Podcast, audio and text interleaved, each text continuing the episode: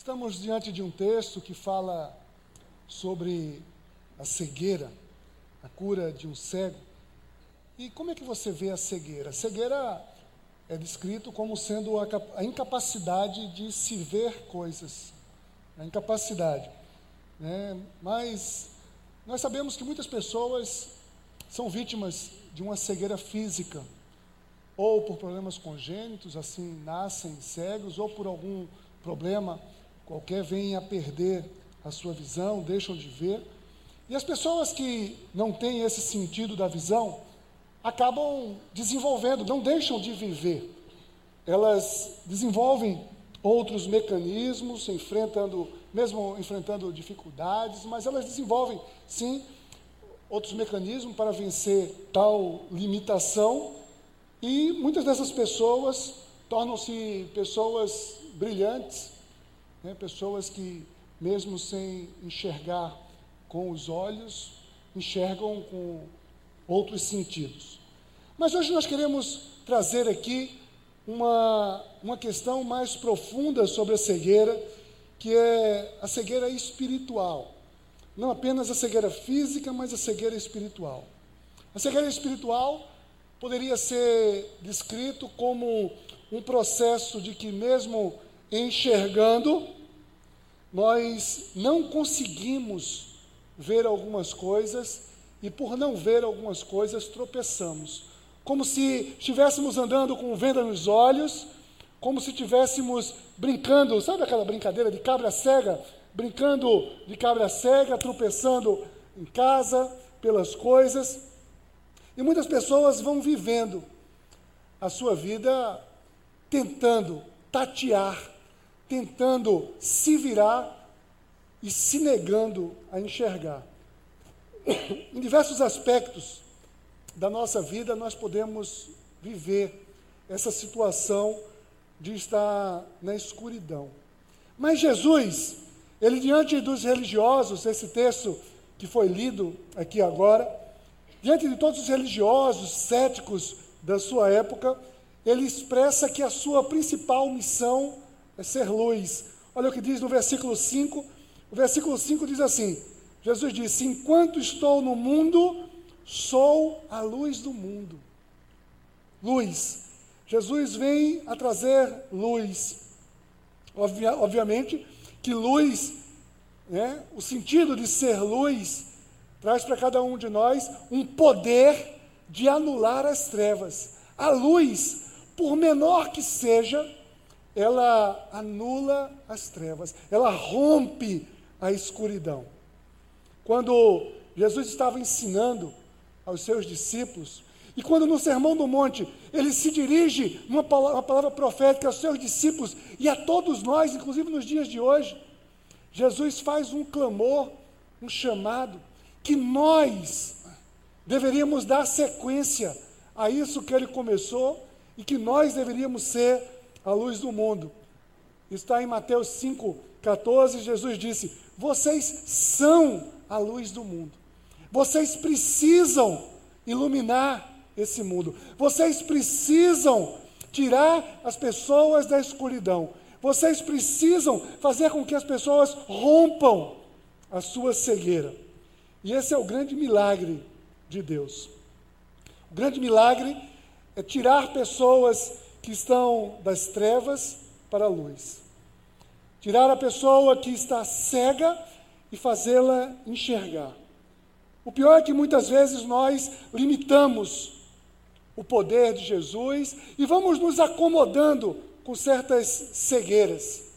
Vamos nos acomodando, vamos vivendo, e como desenvolvemos um mecanismo ou outro, nós vamos passando por aí e simplesmente nós somos nós, nós vamos negligenciando a capacidade do Senhor de nos curar de toda cegueira.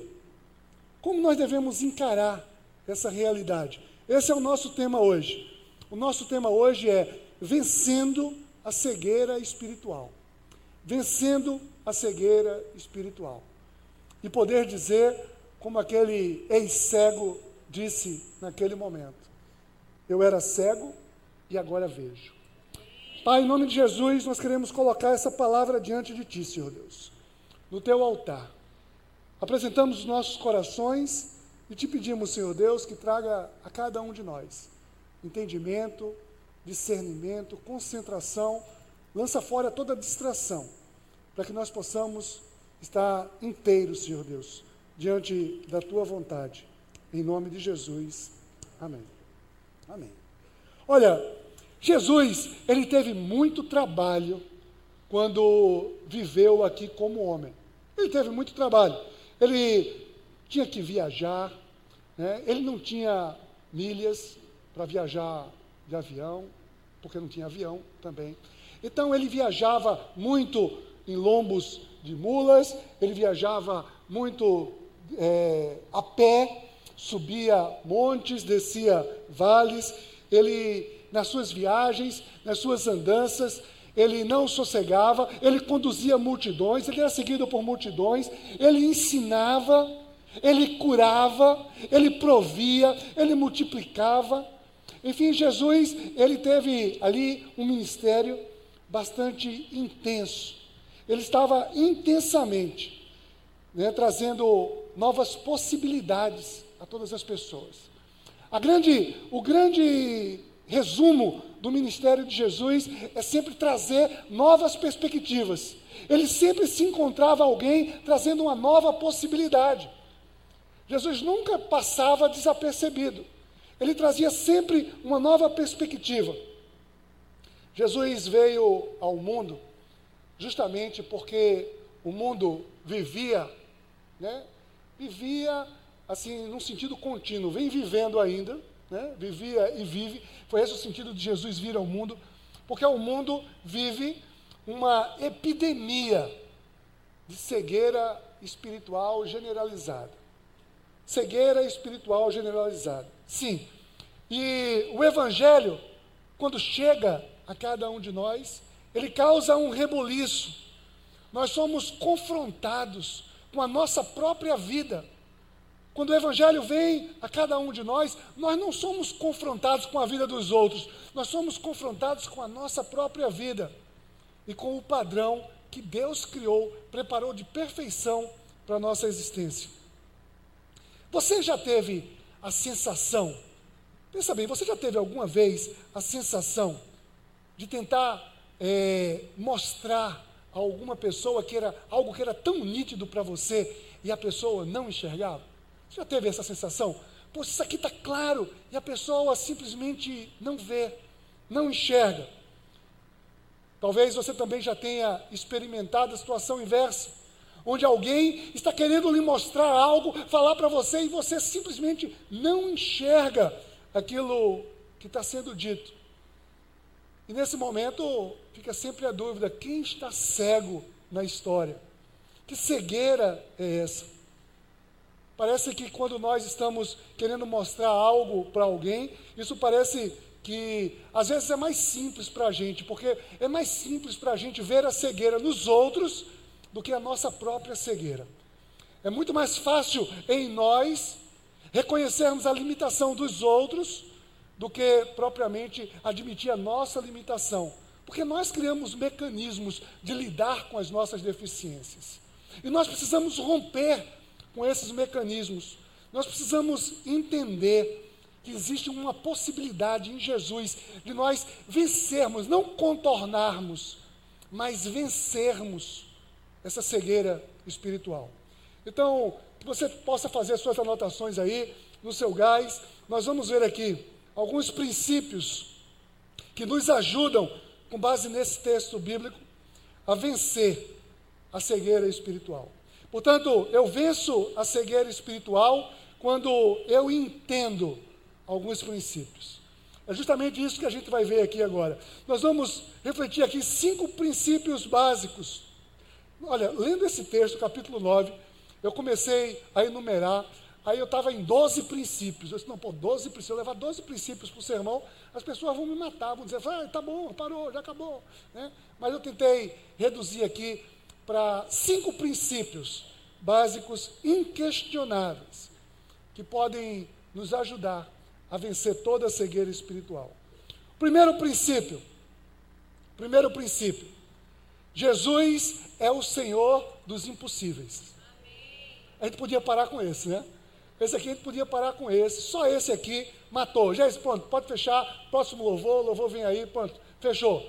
Mas eu quero refletir com vocês. Esse texto narra um episódio, tenta entrar na cena. Jesus está diante de um mendigo cego de nascença. Cego de nascença. Ele nasceu daquele jeito. Ou seja, não tem possibilidade para aquele homem sair daquela escuridão. Era impossível, uma coisa impossível. Aquele homem ele não estava com uma febre, não, ele estava com uma cegueira de nascença. Ele não tinha ali, nunca tinha enxergado. E é justamente nesse momento, diante do impossível, o impossível aos olhos do mundo, aquilo que é completamente impossível, o improvável. É assim que Deus se manifesta, sempre no improvável, no impossível. Você certamente já ouviu, já viu, já presenciou, talvez você já tenha é, vivenciado algum milagre do Senhor. Mas será que isso tem sido suficiente para afirmar a nossa fé de uma vez por todas? Ou sempre diante de uma situação que nos parece impossível, improvável, nós limitamos o poder de Deus. E quando nós limitamos o poder de Deus, nós estamos cedendo à cegueira espiritual. Nós não podemos, nós precisamos vencer essa cegueira espiritual. Nós não podemos limitar o poder de Deus. Você tem limitado o poder de Deus em alguma coisa? Na tua vida, na vida dos teus filhos, na vida do teu cônjuge, na vida de uma pessoa querida, na vida de uma pessoa que está vivendo uma enfermidade, talvez. Talvez você esteja aí se lastimando, talvez você esteja murmurando, querendo entender por quê, como será. E deixa, deixa de lado completamente a possibilidade que nós estamos diante do Senhor dos impossíveis. O Senhor dos impossíveis. Esse é um princípio absoluto para a nossa vida. E olha, obviamente isso não tem absolutamente nada a ver com pensamento positivo ou que todas as coisas vão acontecer da maneira que eu quero. Não. Isso traz a cada um de nós a convicção de que Deus é poderoso para fazer absolutamente tudo que Ele quer. Ele pode fazer absolutamente tudo, mesmo que seja improvável, impossível aos meus olhos. O Senhor pode fazer todas as coisas. Nós precisamos ter esse princípio muito bem solidificado na nossa vida. Não há absolutamente nada que Ele não possa resolver. Nada, nada. Ele conhece absolutamente todas as situações. E conhecendo as situações, ele conhece também todas as possibilidades. E conhecendo as possibilidades, ele tem todo o poder para realizar absolutamente todas as coisas. Ele quer curar, primeiramente, a nossa cegueira espiritual. Nós precisamos entregar nas mãos do Senhor tudo aquilo Aliás, nós precisamos entregar absolutamente tudo nas nossas vidas. Mas nós precisamos definitivamente entregar aquelas coisas que nós carimbamos, que nós rotulamos de impossível. Isso aqui é impossível. Nós precisamos definitivamente entender e entregar isso diante do Senhor. Mas, em segundo lugar, o segundo princípio que eu preciso compreender, aqui com base nesse texto, para ter uma, uma vitória dessa cegueira espiritual, é o princípio que eu tenho que entender de que em tudo Deus tem um propósito. Eu não posso, eu não posso achar que Deus está alheio a uma situação. Deus tem um propósito em absolutamente todas as coisas. Ele tem um propósito e eu preciso crer nessa verdade. Essa é uma verdade, Deus tem um propósito. E naquele texto, no momento em que as pessoas ali, né, vai logo num, encaminhamento muito comum e começa logo a perguntar: olha, por que, que esse cara nasceu cego? Consequência de quem? Quem foi que pecou? Foi ele que pecou? Foi os pais dele? Quem foi que pecou? E vão logo interrogando Jesus ali, querendo saber. E no versículo 3, ele diz que foi para que nele se manifestasse as obras de Deus. Aquele homem estava cego para que nele, através dele, na vida daquelas pessoas que viram, na vida dos seus pais, na vida daqueles judeus, naquele momento, na nossa vida, quando lemos esse texto, se manifestasse a glória de Deus. A glória de Deus. A maioria das vezes nós queremos resposta para absolutamente tudo, e como crianças nós buscamos justificativas infantis. Nós nos contentamos com justificativas primárias, infantis. Nós queremos simplesmente que alguém nos explique alguma coisa. Quando nós precisamos entender que Deus continua no controle absolutamente de todas as coisas. Esse princípio de que Deus tem um propósito em todas as coisas é o princípio que fortalece a nossa confiança. A nossa confiança. Eu preciso ter confiança em todas as situações. Esse é o princípio que nos dá, sim, essa confiança. E confiança não admite mais ou menos, talvez ou será. Confiança é aquilo, eu confio completamente naquilo que o Senhor tem para a minha vida, para a vida dos meus queridos. Ele fará cumprir com a sua soberania todos os seus propósitos. Nós não podemos ficar né, com contentes simplesmente com alguns contornos, com algumas justificativas racionais ou limitadas. Nós não podemos querer impor uma resposta. As pessoas tentaram impor a Jesus uma resposta: olha, foi por isso ou por aquilo? Foi pelo pecado dele ou pecado dos seus pais? E Jesus tinha uma outra alternativa, que era a alternativa perfeita. É isso que nós precisamos acreditar. Que não são as, impo as imposições nossas, mas o Senhor tem sim uma alternativa que é um propósito perfeito para as nossas vidas. E traz a cada um de nós a certeza de que, ainda que estejamos vivendo adversidades, nós temos muito o que aprender com as adversidades também. Deus não é responsável pelos nossos problemas ou pelos nossos insucessos, mas também não é responsável pelas nossas expectativas das coisas que Ele não prometeu. Ele trabalha em nossas vidas, o Senhor nos deu a liberdade completa de todas as escolhas, mas ainda que nós escolhamos, ainda que nós estejamos fazendo escolhas equivocadas, erradas, Ele pode usar todas as situações para manifestar a glória de Deus. Nós precisamos definitivamente saber que as nossas adversidades também podem ser uma grande oportunidade para o realizar de Deus em nossas vidas. Ele quer nos curar da cegueira espiritual.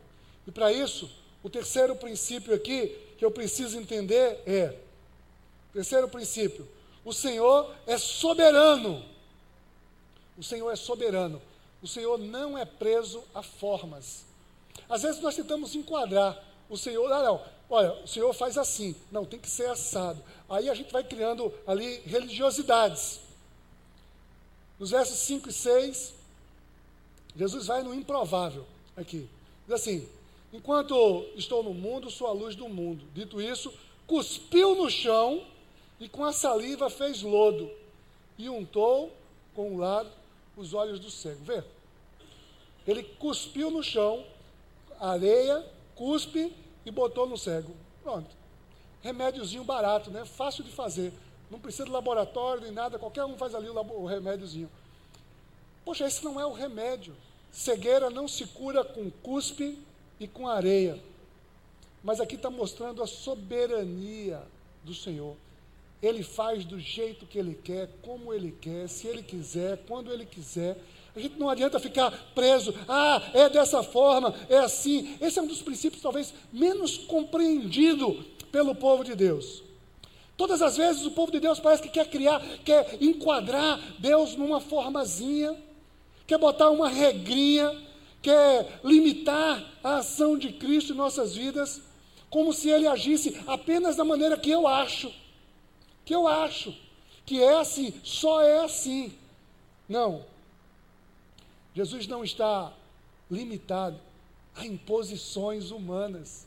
Ele fez isso num dia de sábado, e aquilo era escárnio para os judeus que não tinham compreendido a proposta do dia sábado, do dia sagrado, do sabá. E Jesus veio para mostrar que Ele era o Senhor de todos os sábados. Ele era o próprio Senhor. Então, Ele ali, mesmo sendo um dia improvável, um dia que não poderia ser feito nada, e Ele mostra exatamente naquele dia que Ele fez diferente. Em outro episódio, Jesus curou um outro homem também, sem usar cuspe, sem usar terra. Jesus curou apenas com a sua palavra, disse: Vai, esteja curado. E teve outro que curou em dois tempos, né? Ele curou primeiro, está vendo tudo? Não, mais ou menos. Então, vem cá, aí de novo. Né? E foi e curou aquele homem. Ou seja, esse princípio da soberania deve trazer a cada um de nós a segurança de que o Senhor tem algo individual para a nossa vida. O Senhor tem algo especial, algo novo, algo diferente. O Senhor não está preso, ele tem algo novo, algo que se renova permanentemente. Essa soberania, ela talvez seja compreendida quando o apóstolo Pedro, lá em, uma das suas cartas, ele disse o seguinte: que é preciso a gente conhecer a multiforme graça de Deus. A graça de Deus ela é manifesta de várias formas, de várias maneiras. Esse é o princípio da soberania. Mas tem mais coisa ainda nesse texto. Eu quero ver com vocês aqui o quarto princípio que eu preciso entender. É o seguinte: é que os outros, para que eu esteja vencido a cegueira espiritual, eu tenho que entender que os outros devem reconhecer em nós a diferença. Eu tenho essa responsabilidade. Eu, quando estou com Jesus, eu, quando sou alvo do amor de Jesus, eu não posso me esconder ou negligenciar. Eu preciso definitivamente fazer com que as pessoas percebam essa diferença. No versículo 9 diz que o povo ficou em polvorosa. O povo não estava reconhecendo o mendigo ceguinho lá, não. Estava, não. E dizia assim: uns diziam, é ele, e outros, não, não é. Mas parece com ele. É, parece, mas não é. Né? Tinha uma comercial aí. Ninguém gosta dessas coisas velhas assim, né? Então, era, não, não é. Eu dizia, sou eu. O cego dizia. Né? Então, as pessoas ficaram na dúvida. E o ex-cego disse: Sou eu sim. Ele se mostrou. E as pessoas precisavam reconhecer nele a diferença. Quando ele permitiu que as pessoas vissem que era ele, ele estava permitindo ali que as pessoas vissem o poder de Deus. Quando nós permitimos as pessoas verem diferença em nós, não é uma exposição pessoal, não é uma autopromoção, mas deve ser algo para que seja promovido a glória de Deus. Aquele homem ali naquele momento, ele estava expressando. Expressando o que acontece com todos nós, nós somos criados para sermos a imagem, a semelhança de Deus, mas o pecado rompeu com isso, nós fomos distanciados da imagem de Deus, mas vem a salvação, vem a graça de Deus, e quando entra na nossa vida, quando promove uma transformação em nossa vida, nós precisamos expressar a imagem e a semelhança de Deus. Nós não podemos nos ocultar. Nós não podemos nos apresentar cristãos disfarçados. Ou somos cristãos apenas quando estamos numa célula ou na comunhão de uma igreja. Nós precisamos estar no mundo, mesmo sem ser do mundo, como disse Jesus. Nós somos chamados a testemunhar, nós somos chamados a ser luz nesse mundo.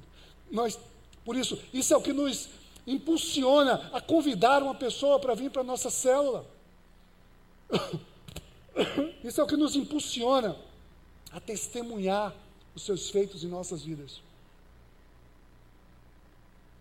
Muita gente, eu vejo muita gente às vezes dizer assim: ah, eu ainda não conheço tudo da palavra, eu não sei pregar, eu não sei evangelizar. Ora, o melhor evangelismo não é outro senão eu falar daquilo que o Senhor fez na minha vida. na minha vida. E todo aquele que tem uma experiência com Jesus tem algo para dizer, porque Jesus não passa em branco jamais. Nós não podemos ter vergonha de quem nós éramos, muito menos de quem nós somos. Nós não estamos aqui apenas fazendo um convite para que agora tenhamos jargões ou formas exteriores aparentes, mas estamos falando aqui de princípios, sim, que fatalmente vão redundar em mudanças de hábitos e de atitudes. Quando nós somos curados da cegueira espiritual, as pessoas fatalmente enxergarão e ficarão na dúvida: é ele mesmo? Não, não é. Mas será que é? E nós precisamos dizer: sim, sou eu. Eu fui transformado pelo poder de Jesus. Por fim, o princípio que precisamos entender para ter a vitória sobre a cegueira espiritual é que a caminhada com o Senhor, ela é um processo. Nós precisamos entender isso definitivamente. É um processo.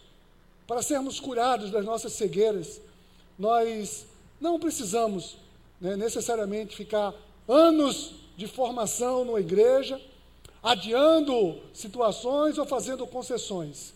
Precisamos apenas entender que nós estamos diante de um Senhor, um Senhor que pode fazer todas as coisas e ali Ele quer trabalhar processualmente na nossa vida, paulatinamente na nossa vida. Nós não podemos ter uma expectativa, ah, eu agora tenho que ser igual a Fulano. Não. O Senhor tem algo pessoal na sua vida. O Senhor tem um processo próprio para a sua vida. A sequência do texto traz uma ideia clara que nós podemos entender de uma pessoa que passou das trevas para a luz.